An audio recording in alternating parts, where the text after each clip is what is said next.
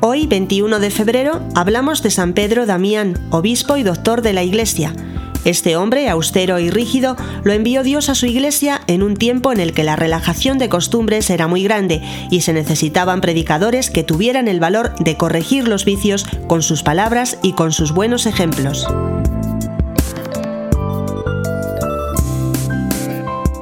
Pedro nació en Rávena en el año 1007 en una familia numerosa y pobre. Fue el último hijo. Pronto quedó huérfano y se hizo cargo de él uno de sus hermanos mayores que lo trató con dureza extrema, casi como a un esclavo. Viendo esa situación, lo tomó otro hermano a su cuidado y le costeó los estudios. Acabados los estudios, se retiró enseguida al yermo de Fonte Avellana, donde fue elegido prior.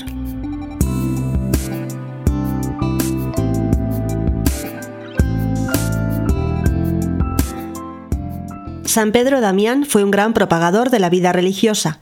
En aquella dura época ayudó eficazmente a los papas con sus escritos y legaciones en la reforma de la Iglesia, llevando a cabo diversas misiones en Florencia, Germania y Rávena.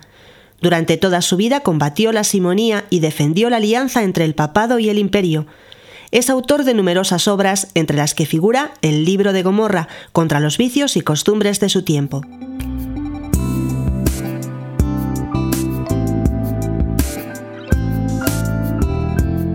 Fue nombrado cardenal y obispo de Ostia por Esteban IX, cargo que aceptó por obediencia. La gente decía de él, el padre Damián es fuerte en el hablar, pero es santo en el obrar, y eso hace que respondamos con gusto a sus llamadas de atención. El sumo pontífice lo envió a Rávena a tratar de lograr que esa ciudad hiciera las paces con el Papa.